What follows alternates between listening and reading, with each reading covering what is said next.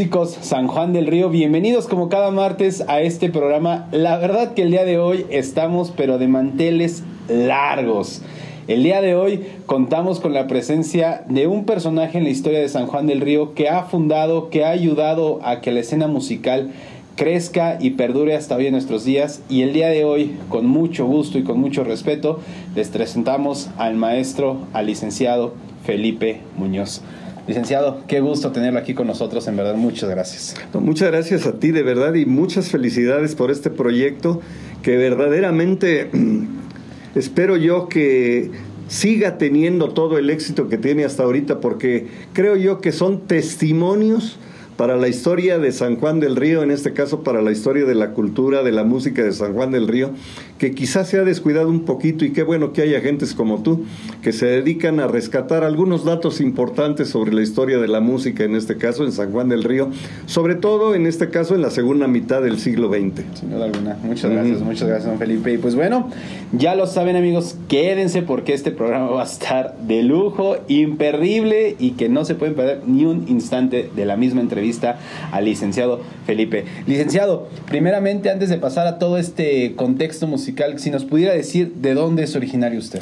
Yo nací en la ciudad de Querétaro en el año de 1949, hijo de padres amantes de la música, de abuelos amantes de la música, que obviamente sembraron en mi familia la semilla musical. Eh, yo siempre he dicho que tengo tres tesoros en la vida. El primer tesoro es mi familia, el segundo tesoro eh, es este mis amigos, que Dios me ha bendecido aquí en San Juan, tenemos amigos maravillosos, pero el tercer eh, gran regalo que me ha dado la vida, que me ha dado Dios, es mi afición por la música, fíjate. Una maravilla, ¿verdad? Yo no puedo vivir sin la música. Sin la música. ¿Con qué música crece, don Felipe? Bueno, la música de la radio de los años 50 fundamentalmente. Obviamente mi abuelo tocaba clásico, mi papá tocaba el acordeón tangos y cosas por el estilo, eh, música mexicana, pero sobre todo la radio que era eh, estar escuchando radio en los 50 desde que amanecía hasta que uno se acostaba. En la radio, la XCW, la XCQ, en Querétaro, la XCNA, la XCJX, eran radiodifusoras con mucha vida que, que le transmitían a uno una sensación de compañía permanente, muy, muy saludable. ¿Recuerda algún artista que realmente haya penetrado tanto su amor por la música? En, realidad no puedo mencionar a uno, eran tantos, bueno, ¿qué te diré? Los Panchos, este, los grandes cantantes de boleros, eh, eh, las grandes orquestas, este, era, era una playa de, de, un paraíso de músicos mexicanos, la música yucateca, la música tradicional, la música de mariachi, José Alfredo Jiménez, Pedro Infante, tanto, tanto que nos regaló la música en mi infancia, maravilloso, verdaderamente, sí. No, Felipe, es, algo bastante, bastante increíble cómo usted lo, lo menciona porque realmente se nota, ¿no? El, el amor, la pasión. Algo que sin duda alguna, o por lo cual yo lo conozco, pues es a través de su hijo Felipe Muñoz, a quien también le mandamos un saludote y quien próximamente también va a estar sentado aquí en Músico San Juan. Y por sobre todo, pues también el apellido Muñoz. El apellido Muñoz en la música en el estado de Querétaro, me atrevo a decirlo, es sin duda alguna de los más importantes y de los más reconocidos, porque sin duda alguna, tanto usted como sus hermanos, pues han hecho un gran, gran aporte a la música como maestros, como docentes, como melómanos, como críticos, realmente es algo maravilloso. Pero me gustaría saber, don Felipe, en su caso particular, el empezar a ejecutar un instrumento, el empezar ya a acercarse, pues ya a vivir la música ya más palpable, decir, bueno, ahora yo lo estoy ejecutando, la estoy creando, ¿en qué momento de su vida llega? Sí, llegan dos momentos. Estando yo en cuarto año de primaria, eh, mis padres me obligan a fuercitas, aunque no era mi gusto, a entrar a, a Bellas Artes en Querétaro, a estudiar piano con la maestra María Oñate que me dio mis primeras clases de piano, una, una maestra de mucha autoridad, de mucha disciplina, y yo, mañosón, este, terminé el Beyer, empecé el Hanon y todo. Estando en sexto año de primaria, le dije yo a mis papás que no quería estudiar piano porque no me gustaba y me metí a estudiar violín. El sexto año lo estudié en violín y ahí pude convivir ya con grandes músicos como el maestro Miguel Ángel Lepardo, como el maestro Carlos Campillo, eh, que ya producían en su orquesta de cámara de Bellas Artes, esa orquesta de cámara tocaba pues, la pequeña serenata nocturna de Mozart, tocaban ya cosas verdaderamente singulares. En el primero de secundaria me voy yo a estudiar a Puebla y tengo la fortuna inmensa de estudiar con un maestro que tenía una academia particular y había sido viola principal de la Filarmónica de Nueva York el maestro Rogelio Ramsoli, que daba clases de piano y daba clases de violín. Entonces pude perfeccionar un poquito mis estudios de piano. Pero definitivamente lo más importante, estando yo en tercero de secundaria, eh, mi hermano Guillermo, que estaba en la misma escuela en Puebla, se renuncia y se va, se viene, se regresa a Querétaro y entonces el director de la escuela me pide a mí que yo me haga cargo del acordeón en la orquesta de la escuela y, yo nunca había tocado el acordeón. Entonces le pedí yo al, director de la escuela 15 días, una hora diaria para estudiar acordeón y ponerme al corriente. Tocaba el piano, tocaba el violín, pero el acordeón no. Entonces, en 15 días tuve yo que aprender todas las canciones, bueno, aprender a tocar acordeón, aprender las canciones que tocaba la orquesta y fue un cambio de vida porque el acordeón a mí me ha marcado en toda mi vida hasta el día de hoy. Es, maravilloso porque justamente yo lo conozco por el acordeón, licenciado. Sin duda alguna, algo que lo caracteriza o que los marca mucho a la familia Muñoz, pues es justamente ese instrumento. Decía que venía de tradición de su papá. Solamente su papá le enseña a su hermano Guillermo. Es el único Exclusivamente.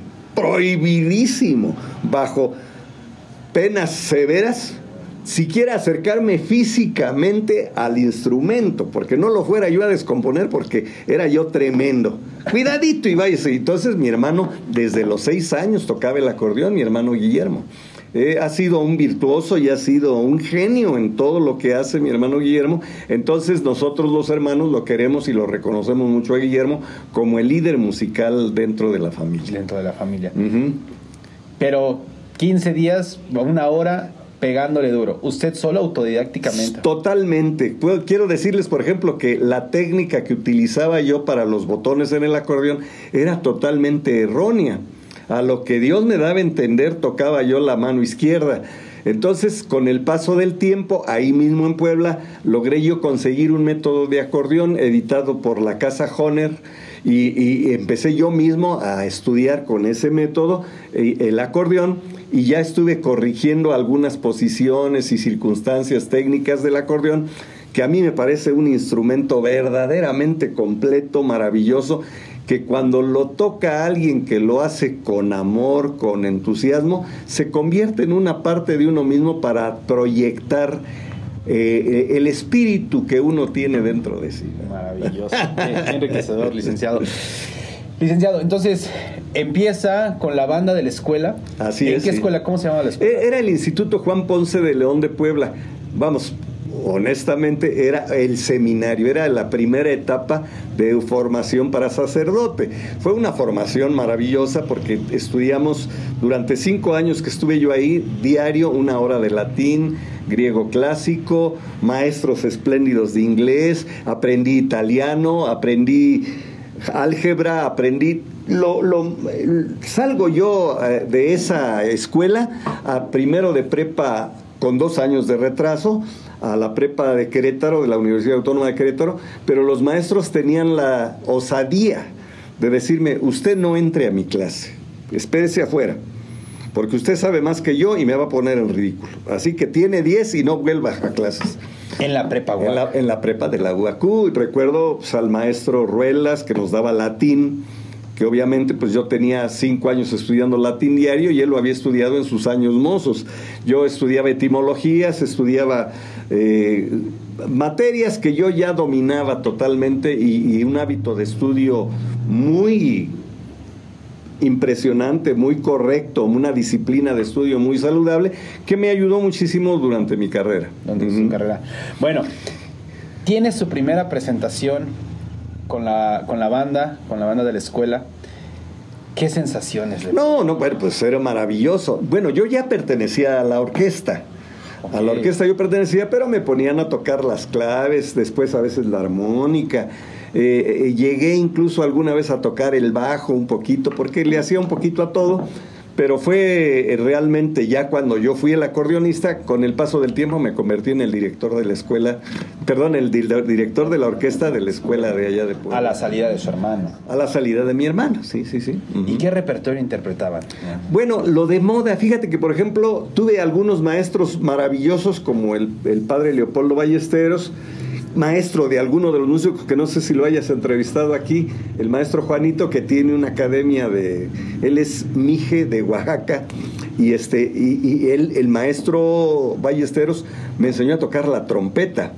Entonces eh, ya él me dijo, no, no, no, acordeón no, no necesito acordeonista, necesito gente que toque la trompeta y me, me, pasan a la trompeta segunda. Posteriormente el mismo maestro Ballesteros me pasa a la trompeta segunda. Aprendí yo varias canciones, recuerdo ahorita, por ejemplo, Bésame mucho, la Mer con la, versión de Ray Conniff copiada, tocada con la, con la banda de la orquesta.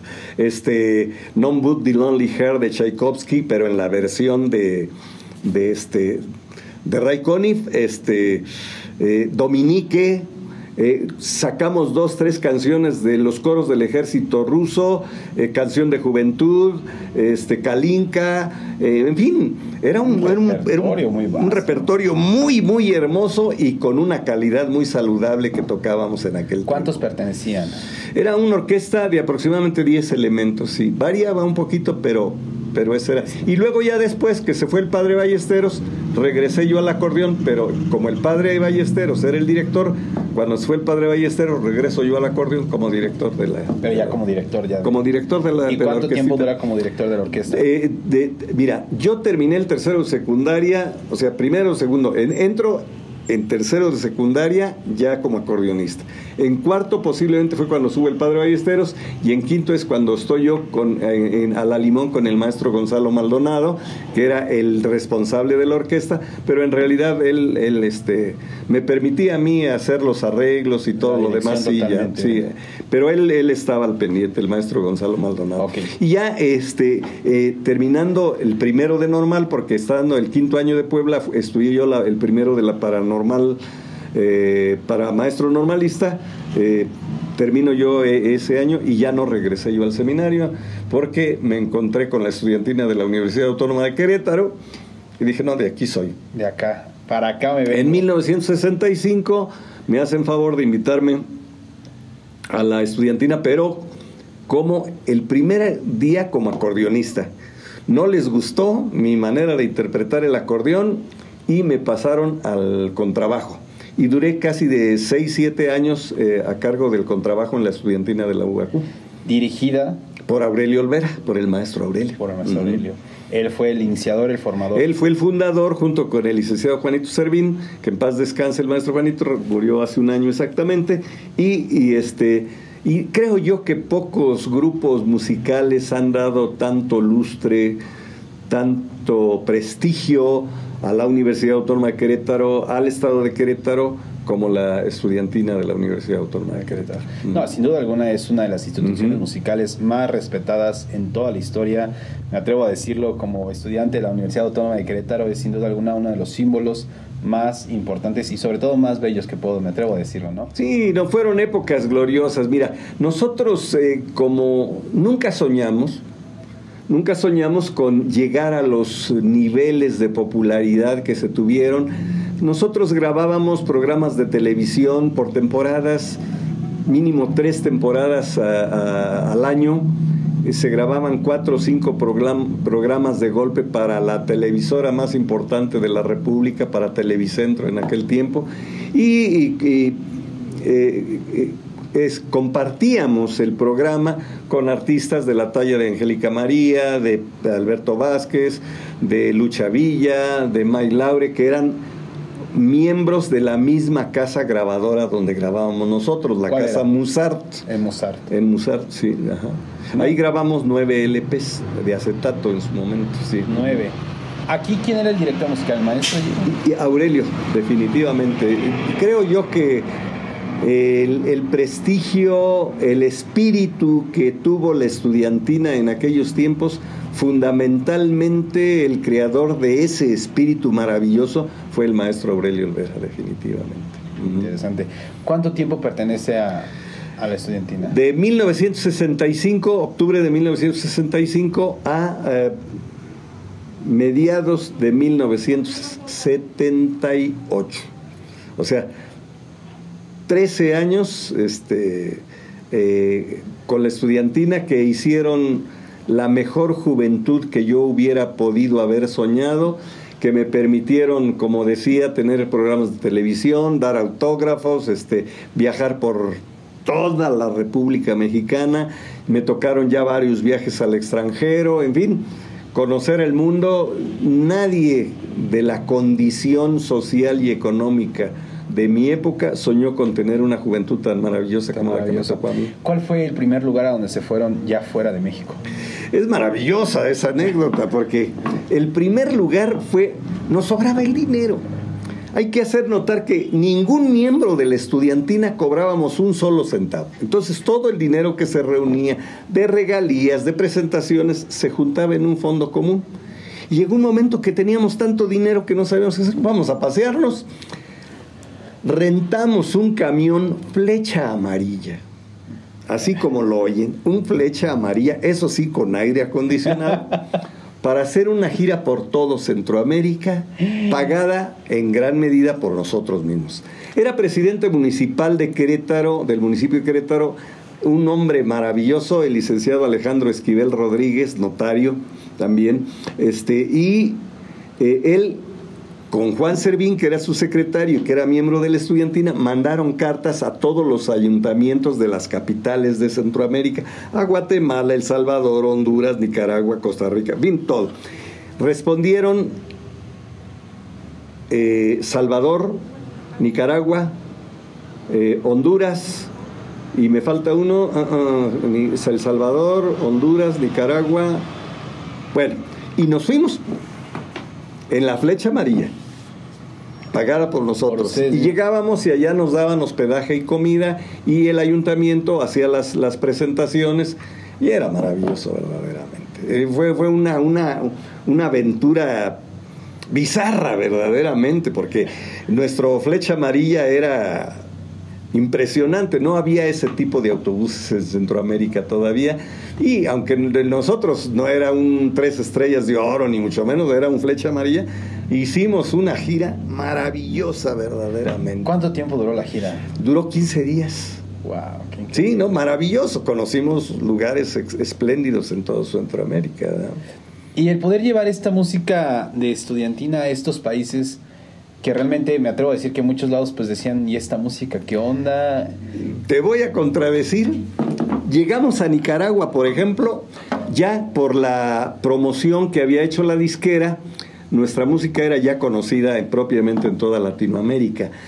Para sorpresa de nosotros nos encontramos, por ejemplo, en Nicaragua con una estación que tenía un programa de radio semanal de la estudiantina de la Universidad Autónoma de Querétaro. Cuando se enteran que estamos nosotros de visita y deciden transmitir durante tres días que estuvimos en Nicaragua la música de la estudiantina en toda su programación, desde que iniciaban en la, en la madrugada la transmisión hasta en la noche, pura música de la estudiantina de la Universidad Autónoma de Querétaro. Y entrevistas nos, nos turnábamos de dos en dos, uno va a las 10, otro va a las otros dos a las 12, otros dos así, para que nos estuvieran entrevistando en esa radiodifusora de Managua, Nicaragua. Entonces, para nosotros era algo insólito, verdaderamente increíble, era enfrentarnos a un mundo que nunca imaginamos que existiera, maravilloso verdaderamente.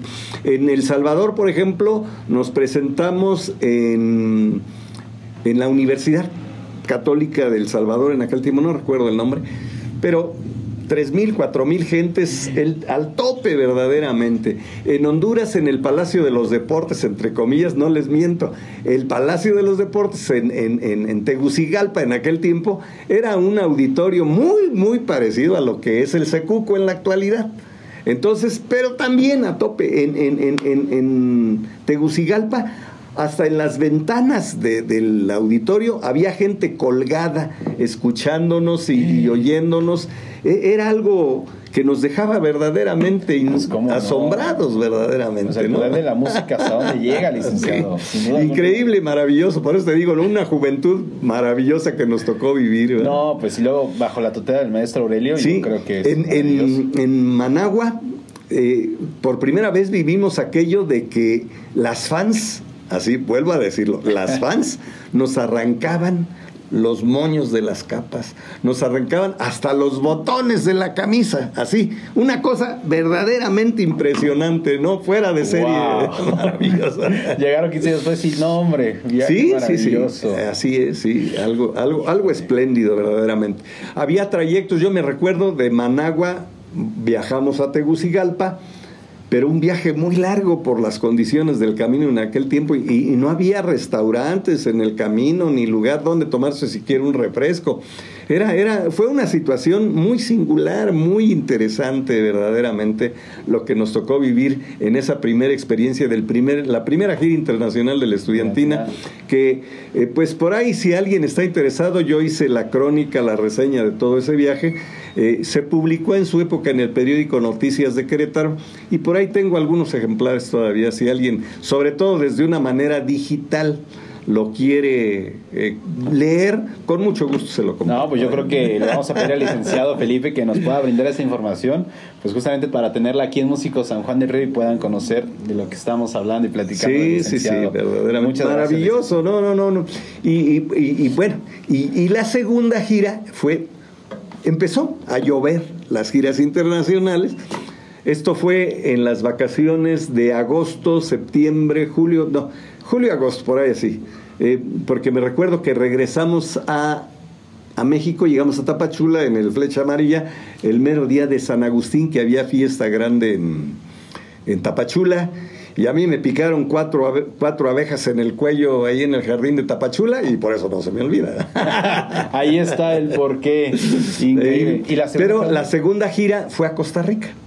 La segunda gira la patrocinó el gobierno eh, de, de Costa Rica directamente, eh, pero llegamos al aeropuerto el 26, debe haber sido el 26 de diciembre de 1972. No, de 1970. Sí, estamos hablando de 1970. Entonces, eh, y no teníamos los boletos para abordar. Justo 10 minutos antes de abordar, llegó el paquete con los boletos del avión y fue la primera gira de la estudiantina en avión. Además, fue el primer viaje en avión para muchos de nosotros. En mi caso personal era mi primer viaje en avión. Avión. Entonces era una experiencia. Eh, sube el avión, un carrito este, de servicio, ¿qué gusta tomar? Pues cuánto cuesta, no, es cortesía, lo que guste, un coñac, un whisky, ah, no, pues déme un whisky, ¿verdad? Entonces, este, eh, hace escala en Acapulco para reabastecerse de combustible el, el avión. Y luego hace escala también en San Salvador y de San Salvador llega a Costa Rica. Excusa decirles que cuando llegamos a Costa Rica ya traíamos más de media jarra todos, Todos. sin excepción. Y por el altavoz del avión se oye un sonido que dice este, la, la azafata o quien decía. Se les comunica a los miembros de la Estudiantina de México que el secretario de Turismo de la República de Costa Rica los está esperando para recibirlos. Luego, para nuestros gastos, nos habían recomendado, para nuestros gastos, que lleváramos garrafas de Bacardí blanco, que era altamente cotizado en Costa Rica. Y cada uno de nosotros llevábamos dos garrafas de 4 o 5 litros de, de, de Bacardí blanco y el secretario de turismo esperándonos ahí. No, no, no, todo un show verdaderamente. Pero también un exitazo Una- en Costa. Rica, verdaderamente, una vivencia fuera de serie la, la de Costa Rica. Qué increíble, también. licenciado. Licenciado, pues yo creo que ya es momentito de que toda la gente pueda ver lo que sin duda alguna honor a quien honor merece, todo su talento, todo su amor por la música, que nos pudiera compartir un poquito con un videito. ¿Qué le parece? Encantado de la vida. Bueno, eh, esta música eh, es algo que llevo en el corazón, que no puedo vivir sin ella y que le doy gracias a Dios de que mi hijo Luis Felipe pues eh, también se, le haya gustado la música y es la primera grabación que tenemos en la que participamos Luis Felipe y yo. Ah, pues increíble. Ya lo saben amigos, disfrútenla y quédense con nosotros y ahorita regresamos.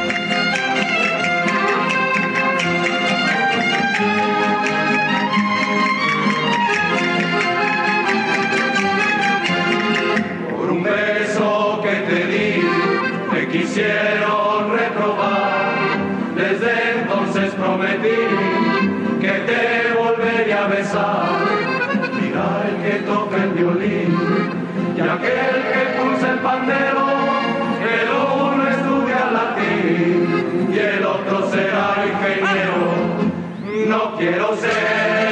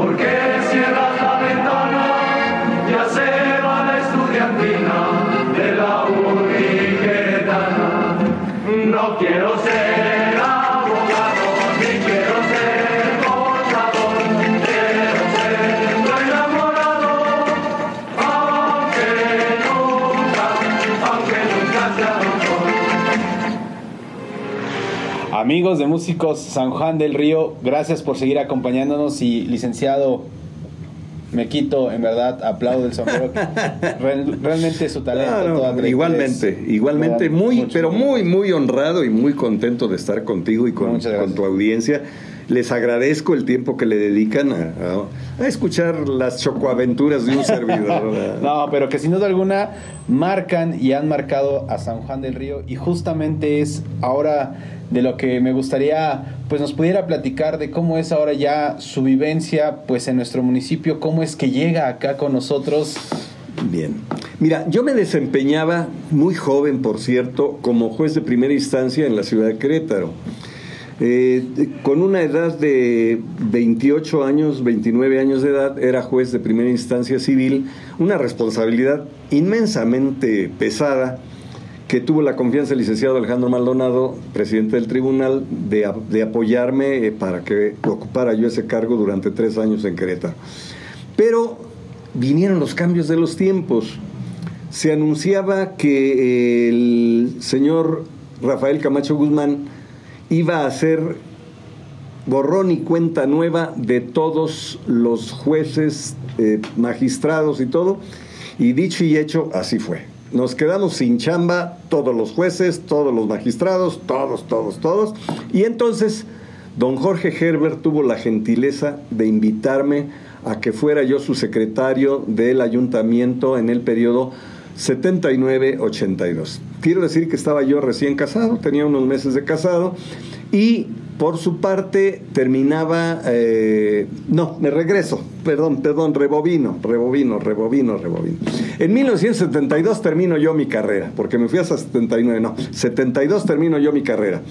En el 72 termino yo mi carrera y me ofrece trabajo el licenciado Francisco Esquivel a trabajar como litigante en la notaría número 2 de San Juan del Río, que estaba en la esquina, bueno, no era, no era en la esquina, en la casa de la familia Rojas, que está frente a, a Vancomer.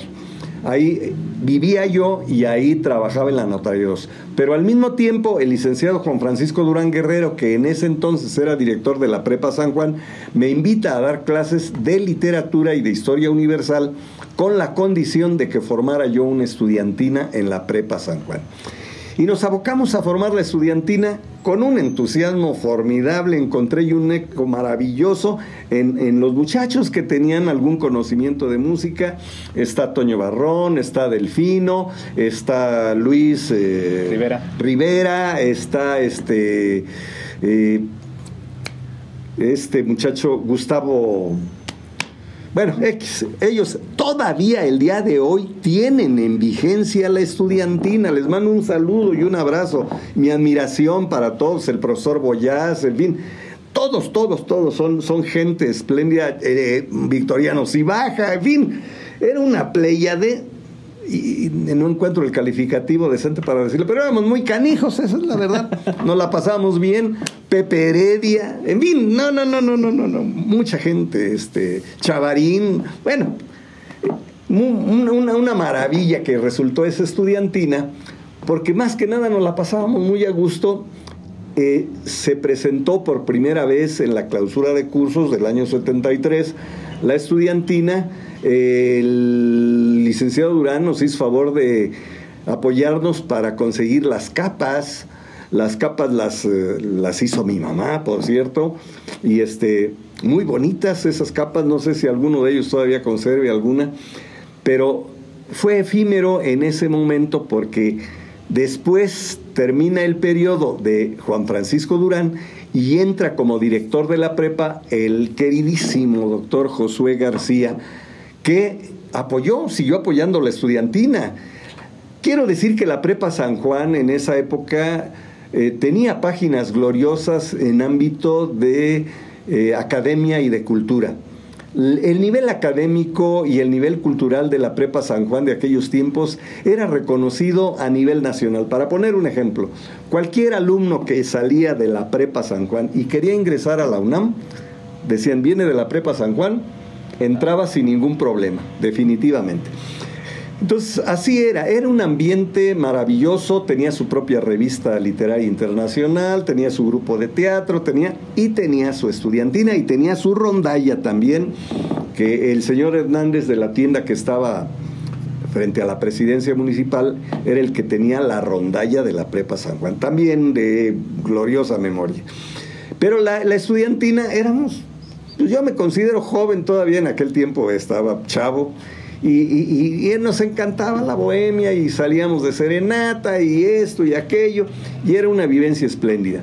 En esa época, la Prepa San Juan se cambia a su nuevo domicilio en la calle de Corregidora, que era una calle recién inaugurada, recién abierta. El presidente municipal, Gilberto Ugalde, que recientemente acaba de fallecer, este, Incluso organizó un premio para, puso arbolitos y que la familia que, cuidara mejor su arbolito le dieron un premio y así. Era, era un San Juan muy romántico, muy bonito todavía. Pasaba la sequía por todo el pueblo y entonces queda vacante el edificio de Jesucito, el edificio de ahí pegado a la comercial mexicana. Entonces eh, le digo yo al doctor José, oiga doctor, tenga cuidado ese edificio pertenece a gobierno del Estado y si lo ve abandonado, lo va a recoger. Yo le, sugiero que se aproveche en alguna actividad de la prepa. Y el doctor Josué me dijo, ¿qué sugiere, licenciado? Le dije, bueno, pues yo sugiero, como si fuera carta a los Reyes Magos, que hagamos una escuela de bellas artes que nunca ha habido en San Juan del Río. Hágame un inventario, un proyecto, a ver qué necesitamos. Y en aquel tiempo, el doctor Josué dijo, piano nuevo, nos fuimos a México a la, sala Chopin a comprar piano, se pusieron barras para para ballet clásico, se compraron, se mandaron a hacer caballetes para clases de pintura que dio el maestro Restituto, la maestra María Antonieta Ramírez Lara dio eh, ballet clásico, eh, la maestra, mm, híjole, se me olvidó, este, ballet folclórico, este, Aurora, la maestra Aurora dio, dio, dio clases de y, se creó un ambiente cultural maravilloso ya con disciplina, con constancia. Yo di clases de piano y di clases de acordeón y se creó un ambiente maravilloso. Recuerdo los festivales de fin de año de la, de la primera escuela de Bellas Artes eran maravillosos, espléndidos, pero llegó precisamente el año 79, cambió el doctor Josué, vinieron tiempos un poco revueltos en la prepa San Juan y eh, se acabó la estudiantina, se acabó Bellas Artes, se acabó todo ello y eh, definitivamente eh, pasaron las épocas y con el paso del tiempo se abre la Universidad Autónoma de Querétaro primero con su facultad de contabilidad que empieza en el, donde es la Casa de la Cultura, en la Avenida Juárez.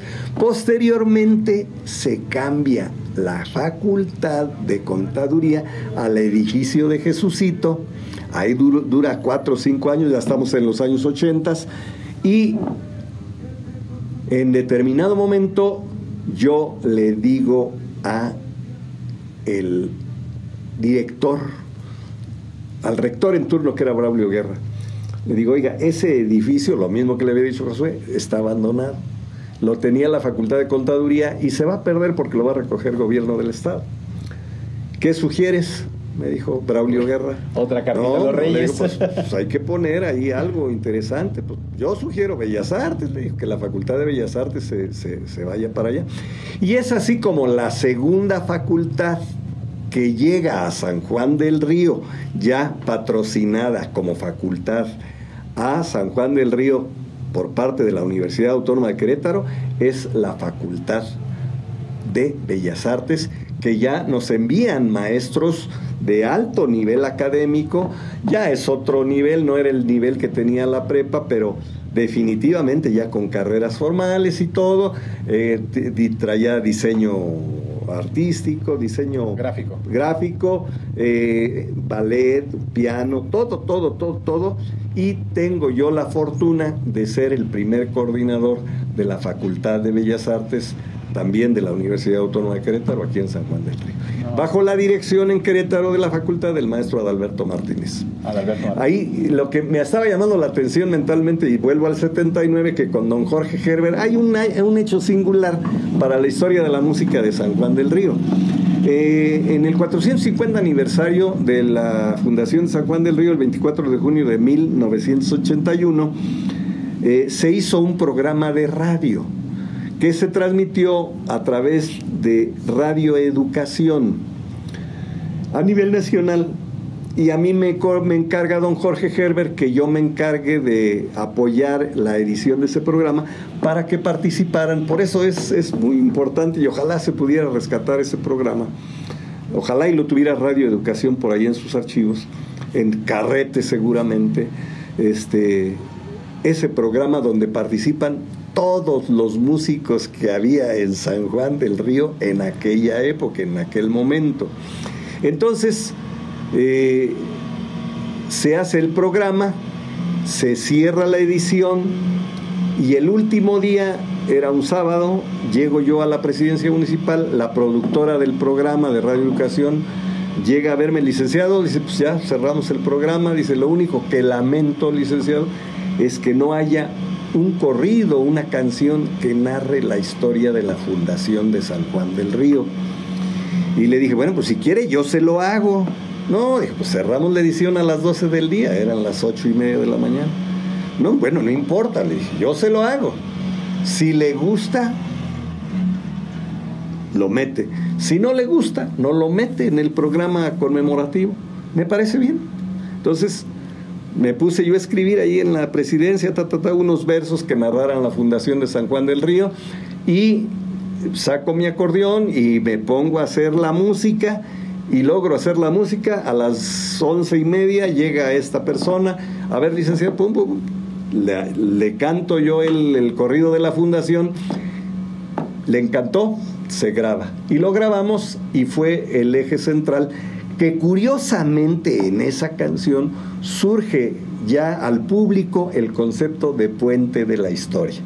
Que el puente de la historia de aquí de San Juan del Río eh, no es de mi autoría haberlo bautizado ese puente como el puente de la historia, realmente la gente de San Juan del Río. Yo había acuñado el mote de puente de la historia como característica de la ciudad de San Juan del Río. San Juan del Río, su vocación ha sido a través de la historia ser puente de la historia, porque por la ciudad de San Juan del Río ha pasado toda la historia de México, por el camino al Real de Tierra Adentro. Pero en los pósters del 450 aniversario decía San Juan del Río, la foto del puente y abajo decía Puente de la Historia. Incluso durante muchos años, en donde empieza el Boulevard Hidalgo, ahí estuvo ese escudo con el letrero de Puente de Historia. Y la gente empezó a llamar al Puente de la Venta, al Puente de Piedra, Puente de la Historia, pero el concepto fue creado por un servidor y proyectado en ese corrido que se hizo en 1979. ¿Cómo se titula el corrido? Corrido de la Fundación. Corrido de la, corrido de la Fundación. Lo acaba de grabar hace seis meses eh, la estudiantina de la Facultad de Contaduría de aquí de San Juan del Río con el maestro Mike, que a quien si ve le mando un saludo al maestro Mike. Y, así y así sucesivamente bueno ha habido muchas circunstancias singulares ¿no? de, de, la música aquí en San Juan del Río pero creo que más o menos son algunos de los conceptos por ejemplo se grabó en ese programa la canción de nostalgia este, que, que, es una canción hermosísima que habla de San Juan del Río. Eh, posteriormente, el doctor Jaime Nieto me encarga a mí que se haga la edición de otra recopilación de la música sanjuanense que se hizo en 1990 y que eh, eh, por ahí está el acetato. Yo ya hice un obsequio del acetato original nuevecito y otro digitalizado a el archivo de histórico de aquí de San Juan del Río, con eh, las canciones, porque vale mencionar en este programa de músicos sanjuanenses que posiblemente la, la, intérprete musical más brillante que ha dado San Juan del Río es la maestra Esperanza Cabrera. ¿Cómo no? Esperanza, y lo subrayo, Esperanza Cabrera Muñoz, medio pariente lejana mía, que siempre nos vimos con mucho afecto, con mucho cariño, más que como parientes, como amigos, Esperanza y un servidor. Entonces, este, eh, eh, se incluye, por ejemplo, la serenata queretana de la autoría de Esperanza Cabrera, que nadie propiamente conoce y que es muy bonita, una canción muy hermosa. Que ahora lleva justamente su tía, bueno, un teatro en Querétaro, en el que la calle de Juárez, si no me sí, Sí, sí, así es. El Teatro Esperanza Cabrera. Sí, cómo no. Justamente. Y fue maestra toda la vida, toda su vida fue maestra de Bellas Artes en Querétaro Esperanza, cómo no. Partiendo justamente en el centro, si no me equivoco. Sí, sí, sí. Ahí en la misma escuela donde yo inicié mis estudios musicales, en la esquina de Juárez eh, e Independencia o Juárez y Pino Suárez, como le quieran llamar, ahí está ese edificio histórico, porque ahí fueron las juntas previas del Congreso Constituyente de 1917 en ese edificio de Bellas Artes, ¿verdad? No, verdad, Felipe. Sin duda alguna es todo un archivo y, en verdad, en verdad, qué honor, qué honor. Que no, igualmente, de verdad, muchísimas gracias. Puede estar contando todo esto. No, así que ahora me, pongo a soles, dime ¿qué, qué más quieres que te platique. Don Felipe, me gustaría que nos pudiera compartir desde su propia experiencia, dentro de su propia pues ahora sí que visoría de cómo ha venido creciendo pues la música en San Juan del Río. ¿Qué ha visto? ¿Qué ve en los jóvenes sanjuanenses? ¿Qué ve en estos, en estos jóvenes, en estos niños, en las generaciones de músicos que, han marcado, pues sin duda alguna, el municipio? ¿no? Ya lo dijo Esperanza Cabrera, sin duda alguna, me atrevo a decir lo que es un exponente o el más grande exponente de música que ha dado San Juan del Río, al igual que algunos otros músicos que justamente han, han ahora sí que deslumbrado. Me atrevo incluso a decirlo, pues también Felipe Muñoz, hijo, que sin duda alguna es un gran, gran maestro al cual he tenido la oportunidad de tocar con su hijo y no, no, no, bueno, mi respeto, yo qué puedo decir, pero sí, sí, siento un gran respeto y una gran admiración porque eh, contestando al mismo tiempo la pregunta que tú me haces, eh, San Juan del Río está creando jóvenes eh, músicos con horizontes muy nuevos, muy interesantes. Hay escuela de la escuela de rock sanjuanense, pienso yo, ya, ya gente con, sus propias ideas, hay, hay, músicos talentosísimos, están los hermanos Barrera, está gente muy, muy brillante que gracias al apoyo de las autoridades, que quiero subrayar, hace falta más pero sí lo hemos tenido, el apoyo de los músicos, la, Casa de la Cultura de Vive Oriente, que tiene talleres muy interesantes, la propia Escuela de Bellas Artes de, de aquí de San Juan del Río, que tiene proyectos muy interesantes, pero lo, la juventud, hay un gran número de jóvenes sanjuanenses que están abriéndose camino, un camino nada fácil un camino nuevo totalmente. No hay mercado, publicaba Luis Felipe la semana pasada, dice, todo mundo ama a los músicos hasta el momento hay que, en que hay que pagarles, ¿va? Eh, todo mundo quiere tener buenos músicos en sus fiestas, en sus eventos, eh, crear un, una velada bohemia, pero de gratis todo mundo. Y, y, y sí es importante que nos demos cuenta que los jóvenes, de eh, San Juan del Río, en general, pero en el caso concreto de San Juan del Río, que tiene un acervo eh, importantísimo, muy amplio de, de talentos musicales, debe ser reconocido, debe abrirse espacios, deben dársele oportunidades con retribución justa. El músico no tiene prestaciones eh, sociales, no tiene un patrón a sueldo fijo, eh, es muy difícil que lo contraten pues ya en un restaurante formal aquí en San Juan del Río donde puede estar tocando, eh, sus clases particulares tiene que ofrecerlas el, músico pues con, con, cierta modestia, ¿no? No, no puede cobrar lo que realmente merece y creo que es importante que valoremos a nuestros músicos sanjuanenses en todos los aspectos. Le mando un saludo, fíjate, por ejemplo, a Luis Barrón. Luis Barrón es un músico que se pone afuera del Banamex, pónganle atención. Un músico fuera de serie, un jazzista completo. Él tocaba la guitarra. Bueno, pues ya se le metió como a Luis Felipe, igual, han de ser medio gemelos, tocar la trompeta. Y ahorita Luis Barrón está con su bocinita, ahí y, toca la, la, jazz, un jazz espléndido, saludable, maravilloso yo le tengo una gran admiración. Quiero decir que quise tomar, ah, el saxofón, también toca él el saxofón. Y este, clases de saxofón con, con, Luis y no, no, no le, no le aguanté el paso. Soy lento para aprender, pero no por ello dejo de reconocer que es un gran músico y un gran maestro. Entonces, demos apoyo a nuestros músicos sanjuanenses. Vale la pena verdaderamente que les abramos espacios, que les retribuyamos adecuadamente, que sepamos que la vocación de ellos es la música y que al compartir su música nos están compartiendo parte de su espíritu, parte de su formación, parte de su ánimo en determinado momento. Y eso es un tesoro maravilloso que enriquece a nuestra cultura, que enriquece a nuestra sociedad, que, que, es algo que debemos apoyar y conservar con, mucho cuidado. Licenciado, palabras muy, muy, muy sabias de alguien que sin duda alguna con su trayectoria pues ha formado una cantidad enorme de generaciones, sin duda alguna, que estas mismas generaciones que usted formó como músicos, pues ahora son o fueron también generadores de nuevas generaciones de músicos y en las cuales pues me incluyo, ¿no? Sin duda alguna, venir de alguien que, me atrevo a decirlo, don Felipe, hizo el camino, marcó el camino, atreverse a proponer algo nuevo en San Juan del Río, de decir Bellas Artes necesita estar aquí en el municipio, necesita creerse sin duda. Y, y el apoyo de las autoridades en su momento, fíjate. o sea, la realidad no es mérito mío, es mérito de todo mundo del doctor Josué, del rector Braulio Guerra, del maestro Adalberto, de los primeros maestros que vinieron de Querétaro a San Juan del Río a dar clases y que deberían tomar su democrático flecha amarilla también para venir a dar clases Miguel, mi hermano, entre ellos, este, porque pues eran,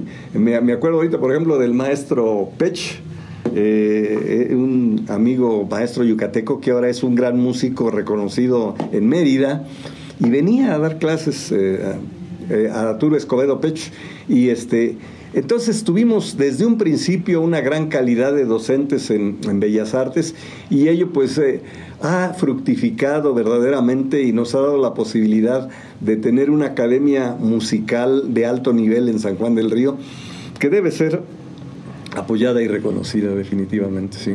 Sin duda alguna, licenciado, algo, algo maravilloso y que inclusive me atrevo a, retomar todavía un poquito más atrás, si usted me lo permite, licenciado, en decir que sin duda alguna otro factor común y de las personas que también debemos de tomar en cuenta, no solo en San Juan de Río, sino en el estado, pues es justamente el maestro Aurelio. Definitivamente. Yo quiero decir que Aurelio Olvera es uno de los hombres más humanos que he conocido yo en mi vida. ¿eh?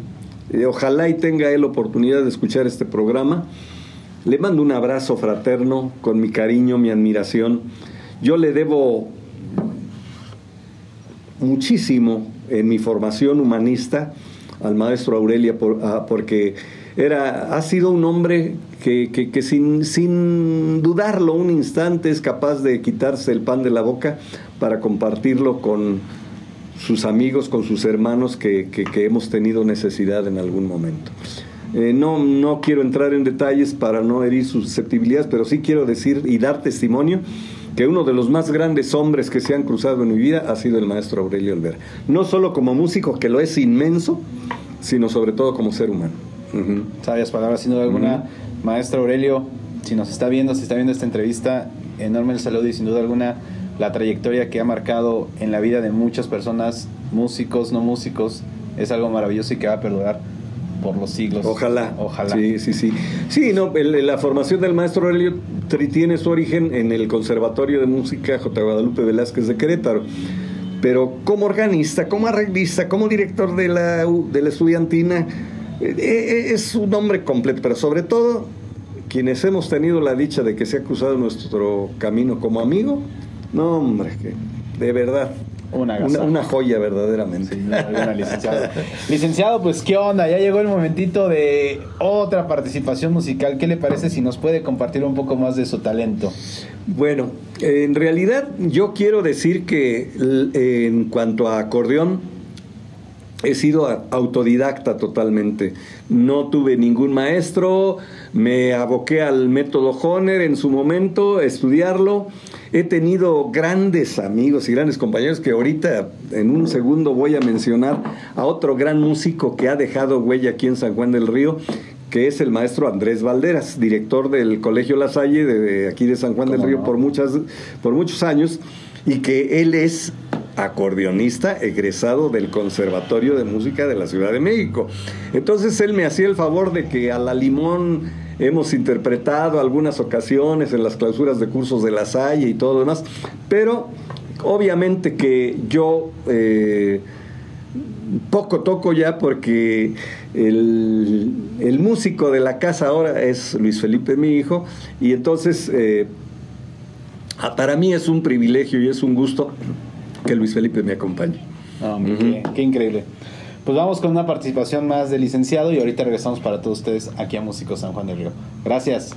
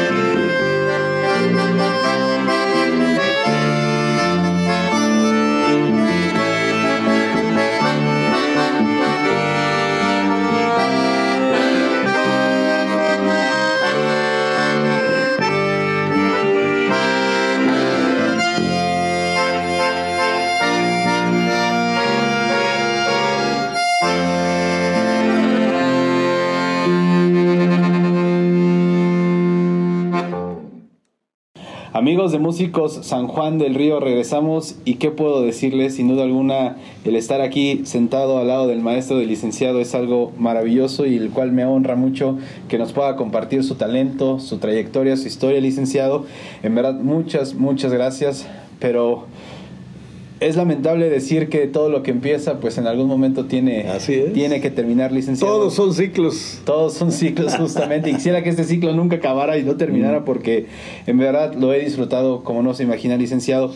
No me queda más que agradecerle, en verdad, muchas gracias por su asistencia aquí al programa, podernos platicar a toda la audiencia pues lo que es usted, lo que ha hecho y justamente toda su trayectoria y pues lo que justamente usted ha sembrado y que ahora tiene frutos aquí en nuestro municipio. Muchas, muchas gracias, licenciado. Bueno, yo sí quiero decir que muchas gracias a ti, ¿eh? muchas gracias a tu audiencia, porque en realidad muy poca gente se interesa por conocer estos datos y, el hecho de que haya alguien que quiera platicar de esto, para mí es, es un gran honor, es un privilegio y, pues para eso estamos aquí, para servir. Eh, ya ahora cada día un poquito menos, porque yo ya la música como intérprete muy rara vez lo hago, pero eh, vivo con la música permanentemente todos los días, casi pudiera decir que las 24 horas.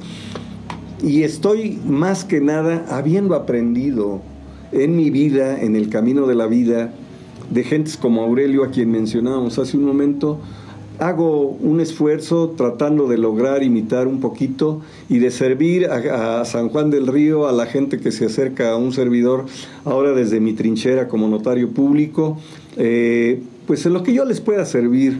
Como le decía a Carlos hace un momento, eh, uno de los más grandes tesoros que me ha dado la vida son los amigos.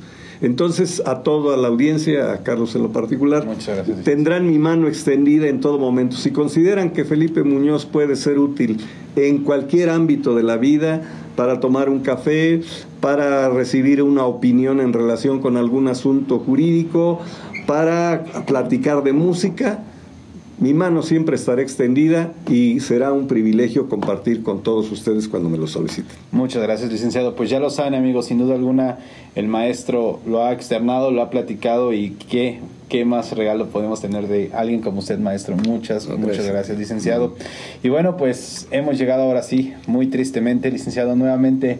Muchas gracias, muchas gracias a todos en la audiencia por estar aquí conectados con nosotros.